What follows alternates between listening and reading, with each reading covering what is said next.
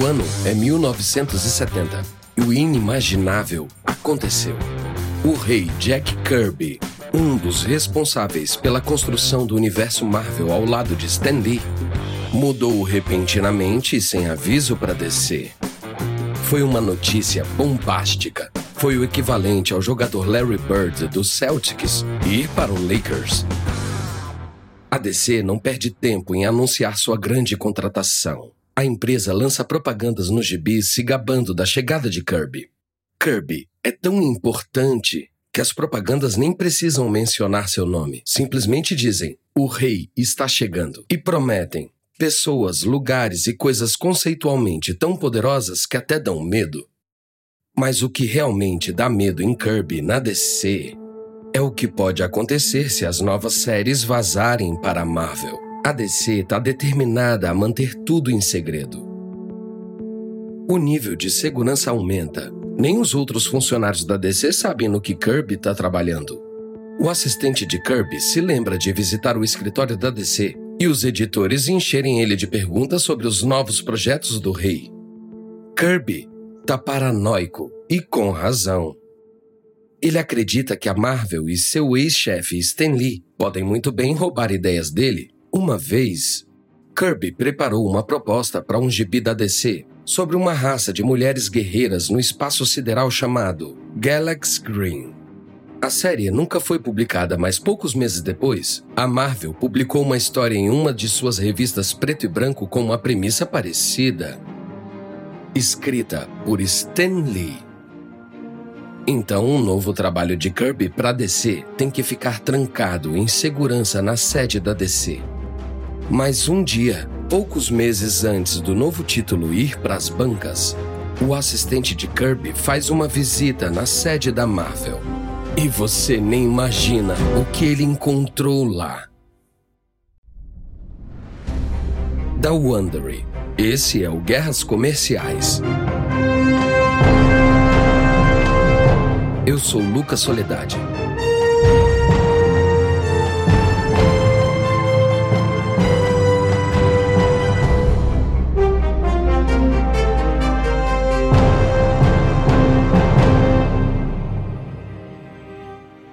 No último episódio, vimos a ascensão da Marvel nos anos 60. Thor, Quarteto Fantástico, Pantera Negra, Homem-Aranha, todos os personagens nascidos da fértil colaboração entre Stan Lee e Jack Kirby. Os dois redefiniram as narrativas de super-heróis e fizeram da Marvel uma força da cultura pop. E conseguiram isso em poucos anos.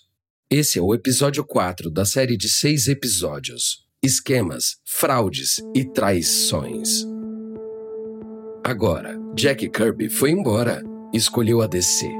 O relacionamento dele com Lee estava desgastado há anos. A última gota tinha sido um contrato que Kirby considerou injusto. Um advogado da Marvel liga para casa dele. Quando você vai entregar esse contrato assinado pra gente, Sr. Kirby? Esse contrato é muito injusto. Precisamos fazer umas mudanças. Não vai ter mudança, Sr. Kirby. É pegar ou largar. Assina logo ou pula fora. Não fale assim comigo. Eu sou muito importante para Marvel para ser tratado assim. Importante? Todo mundo sabe que foi Stan Lee que criou tudo na Marvel. Qualquer idiota pode desenhar as ideias dele.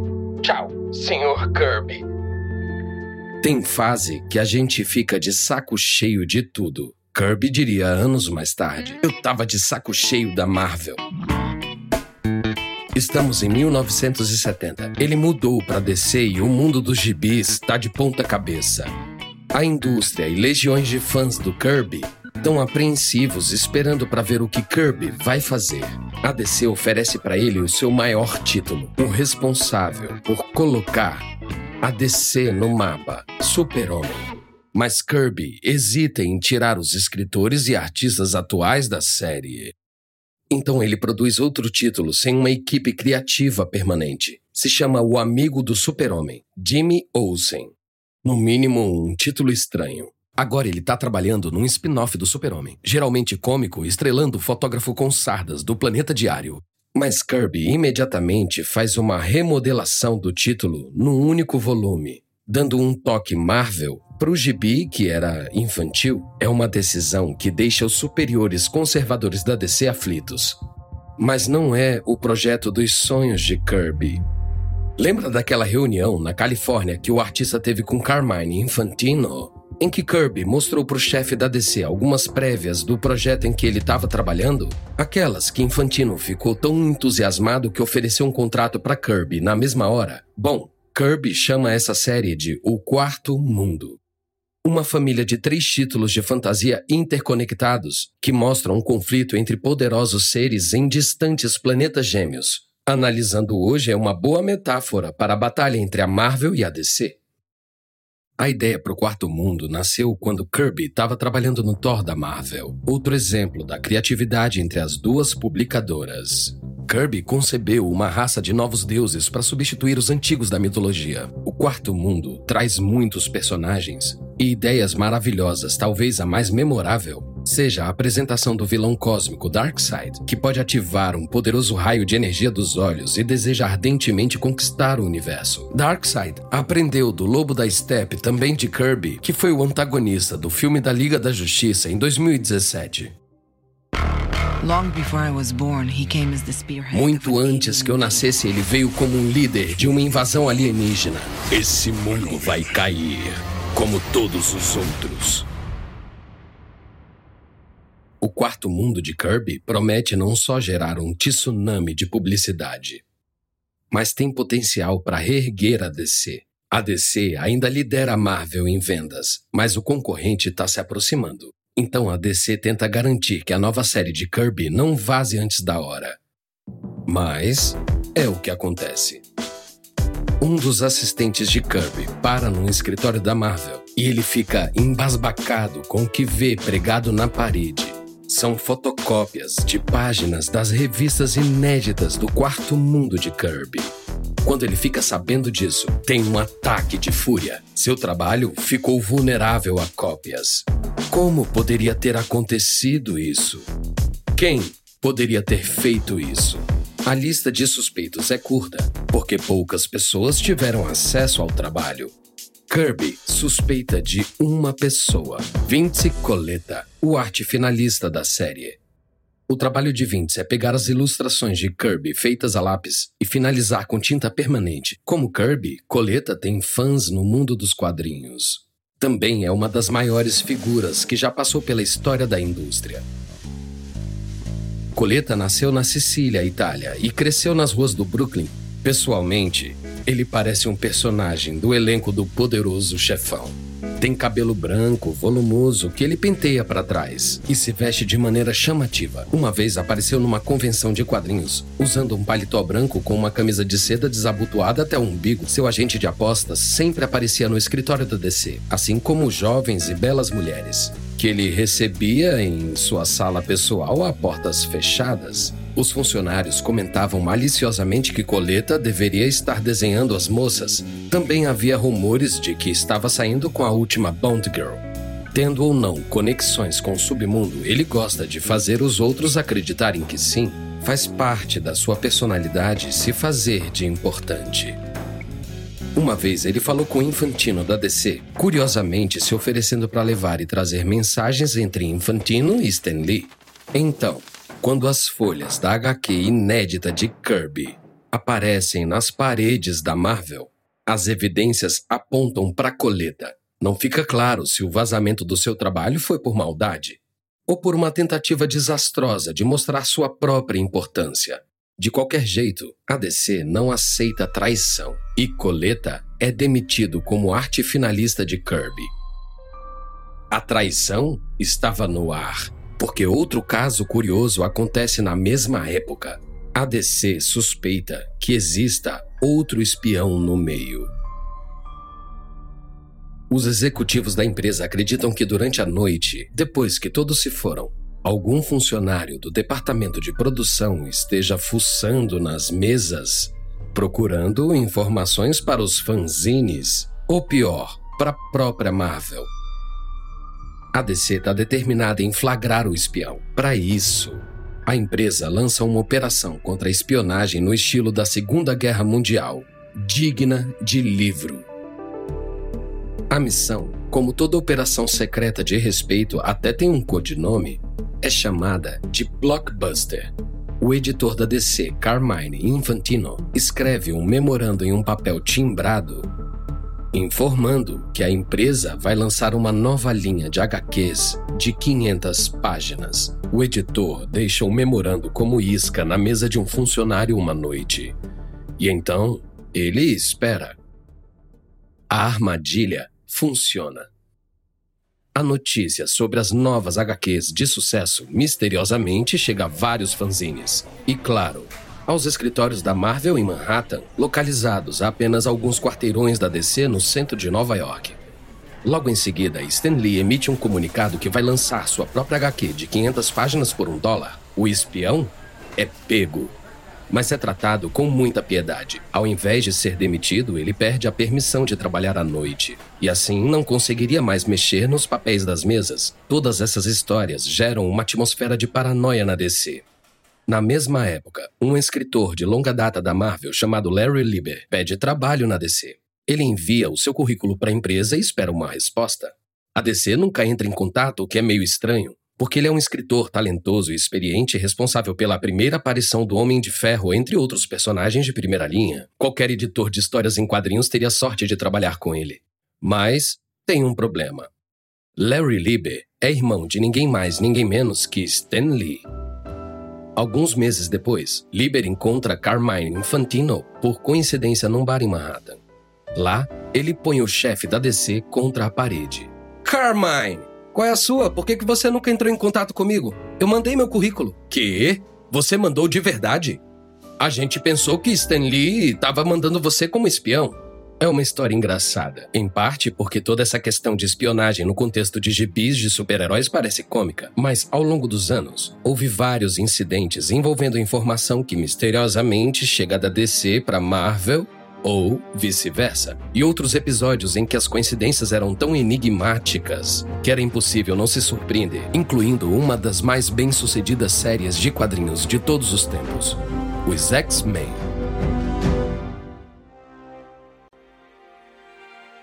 Talvez a semelhança mais chocante e duvidosa entre os personagens da Marvel e da DC envolva os X-Men da Marvel. Você conhece eles, claro. Eles ganharam uma série de filmes próprios nos anos 2000, com Hugh Jackman como Wolverine e Patrick Stewart como Professor X. A equipe de mutantes, apresentada em 63 e o primeiro número, como tantos outros títulos da Marvel, foi escrito por Stan Lee e desenhado por Jack Kirby. Numa virada da história, os integrantes do grupo são marginalizados, temidos pela sociedade devido aos seus poderes. São liderados pelo genial Professor X, que usa uma cadeira de rodas. É uma ótima premissa, e a DC tinha tido a ideia para essa história alguns meses antes. O gibi Minha Maior Aventura número 80 apresentou a Patrulha do Destino, uma equipe de desajustados com superpoderes, liderados por um gênio cadeirante. Enquanto a capa do X-Men número 1 prometia os mais estranhos super-heróis de todos, a Patrulha do Destino aparecia na capa como os heróis mais estranhos do mundo. Em outra incrível coincidência, a Patrulha do Destino se une contra um grupo de vilões chamado Irmandade Negra em março de 64. Mas você sabia? No mesmíssimo mês, os X-Men lutaram contra a Irmandade de Mutantes, os criadores da Patrulha do Destino da DC foram Arnold Drake, com a ajuda de Bob Haney. Sim, aqueles mesmos escritores que viram os primeiros gibis da Marvel em 62 e tentaram avisar a diretoria da DC sobre a iminente revolução. Não é de se surpreender que eles foram responsáveis por um dos poucos gibis da DC que pareciam ser da Marvel. De fato, parecia tanto com um gibi da Marvel que a própria Marvel parecia ter copiado ele, lançando o X-Men três meses depois da Patrulha do Destino. Depois de ver os X-Men, Drake viu que ali tinha problema. Ele entrou furioso na sala do editor. Olha isso, você viu esse gibi? É igualzinho a Patrulha do Destino. O líder da equipe usa uma cadeira de rodas e tudo mais. Tá, tá, Drake, não faz tempestade em um copo d'água. Você acha que cadeira de rodas é uma ideia nova? Não é. Detetives como Nero Wolf têm resolvido crimes usando cadeira de rodas há anos. No começo, Drake concordou e não suspeitou, ou pelo menos não insistiu. Ele raciocinou que três meses entre o lançamento do Patrulha do Destino e o número um do X-Men nas bancas não era tempo suficiente para Marvel ter roubado a ideia. Só que, anos depois, ele mudaria de opinião. Ele suspeitou que alguém poderia ter roubado o roteiro para Stan Lee dando tempo suficiente para o editor da Marvel copiar a ideia. Lee afirma que não sabia da Patrulha do Destino, e se tivesse sabido antes, não teria feito os X-Men. Então, o mistério continua. Coincidência ou plágio? Outro caso, igualmente suspeito, envolve o Monstro do Pântano, o popular monstro da DC lançado em 1971. O Monstro do Pântano parecia muito com um monstro da Marvel lançado alguns meses antes, chamado Homem-Coisa. Mas acontece que os co-criadores do Monstro do Pântano e o Homem-Coisa tinham sido colegas de quarto. Acho que não precisa chamar o FBI para investigar isso. Dá para entender porque Jack Kirby ficou paranoico na DC. Suas suspeitas sobre Stan Lee já existiam há décadas. Lá atrás, em 1941, Kirby e seu então colega Joe Simon ficaram convencidos que a Marvel não estava pagando eles corretamente pelos direitos autorais do Capitão América. Então, eles negociaram um emprego na DC a dupla não saiu da Marvel e decidiram manter a negociação com a DC em segredo, mas o dono da Marvel, Martin Goodman, ficou sabendo de algum jeito. E não gostou nem um pouco. Ele não quis fazer uma oferta que a dupla achasse irresistível, mas decidiu fazer eles ficarem com medo. Um dia, Simon e Kirby estavam trabalhando no estúdio deles em Manhattan, quando três parentes de Goodman entraram. Um era Dave, irmão de Goodman, um fotógrafo iniciante que usava disso para seduzir mulheres, prometendo um contrato como modelos. Também outro irmão de Goodman, Abe, um tipo quieto, que era contador.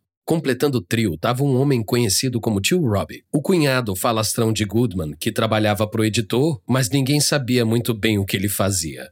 Eles queriam conversar com Simon e Kirby, mas pareciam saídos de um filme de gangster. Ei, qual é a jogada? Vocês estão trabalhando para descer, não estão sendo sinceros com a gente. Vocês não foram fiéis à empresa. Deviam ter vergonha na cara. Tá bom, tá bom, tá bom. Vamos com calma. Melhor você terminar o próximo número do Capitão América. Ou você vai ver. Depois disso, podem se considerar demitidos. Tá legal, tá legal. Saiam daqui. Não ficou claro como a Marvel descobriu que Kirby e Simon planejavam mudar de emprego. Kirby tem uma teoria. Stan Lee. Da próxima vez que eu vir aquele infeliz, vou matar ele. Kirby falou de Lee. Simon afirma que daquele momento em diante, Kirby odiou Stan Lee até o último dia de sua vida. Em 1971, ele decide se vingar Kirby está ocupado trabalhando no novo título da DC. No sexto número de um gibi, ele apresenta um vigarista chamado Funky Flashman. O personagem é a cara de Lee, desde o topete, passando pela barba e pelo jeito de falar. No gibi, Flashman literalmente gerencia uma plantação com escravos e recebe dinheiro sem fazer nada. No mundo sombrio entre o sucesso e o fracasso, vive um homenzinho obstinado que sonha em conquistar tudo, diz o gibi. Um mimado oportunista sem caráter ou valores que devora tudo como um canibal, inclusive você. A caricatura, na vida real, desagrada-lhe e azeda ainda mais a relação de Kirby com a Marvel. Mas Kirby não ri por último por muito tempo. Seu projeto, O Quarto Mundo, é muito ambicioso. E o projeto colapsa, os títulos são rapidamente cancelados termina a esperança da DC que o lançamento de Kirby acabaria com a Marvel. A DC não tem saída. Ela tá perdida, sem direção. Tentou copiar a Marvel, o que levou a resultados vergonhosos. E agora o drible, roubando um artista da rival, não teve sucesso. As vendas diminuem ao longo dos anos 60 na ascensão da Marvel. E no ano de 72, o inevitável acontece. O de cima desce os últimos se tornam os primeiros. E a pequena empresa underground, que 10 anos atrás tinha só um funcionário, acaba ultrapassando o gigante dos quadrinhos. Davi mata Golias. Como história de rivalidade, a maneira como a Marvel toma a liderança envolve uma trapaça bem shakespeariana. Em 1971, a DC decide aumentar o preço dos gibis de 15 para 25 centavos. Conta-se que isso foi discutido com a Marvel, e a Marvel concordou em aumentar o seu preço quase ao mesmo tempo. Tabelar o preço era potencialmente ilegal, mas a indústria era pequena, ninguém vai causar problema. A DC aumenta o preço primeiro, depois a Marvel, mas Martin Goodman tem outros planos para Marvel.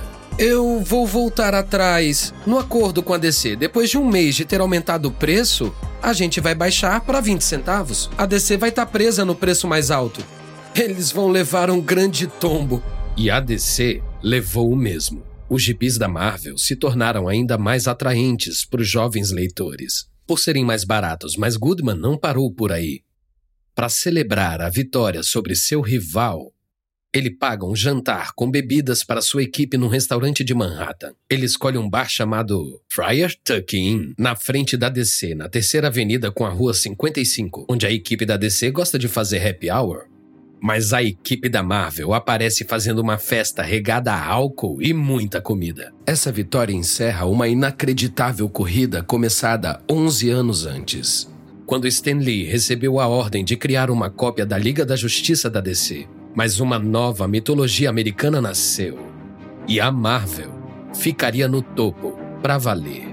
À exceção de alguns meses pontuais, a DC nunca mais liderou a venda de gibis mensais. Mas no fim, as vendas de gibis vão virar brincadeira de criança, porque em alguns anos, ambas vão descobrir onde está a galinha dos ovos de ouro, em Hollywood. Com isso, vão começar a explorar a marca dos super-heróis e dar início a uma nova guerra mais sangrenta entre os concorrentes. Uma guerra que vale bilhões de dólares. Espero que tenha gostado deste episódio de Guerras Comerciais. E uma nota rápida a respeito das conversas que você ouviu.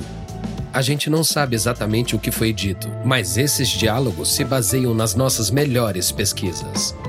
A série Guerras Comerciais foi originalmente apresentada por David Brown. O apresentador dessa versão é Lucas Soledade. Reed Tucker, autor de Slugfest, por dentro da épica batalha de 50 anos entre a Marvel e a DC, escreveu essa história. Karen Lowe é nossa produtora e editora sênior. Design de som original por Bay Area Sound. Nosso produtor executivo é Marshall Lowe. Criado por Hernan Lopes para Wondery.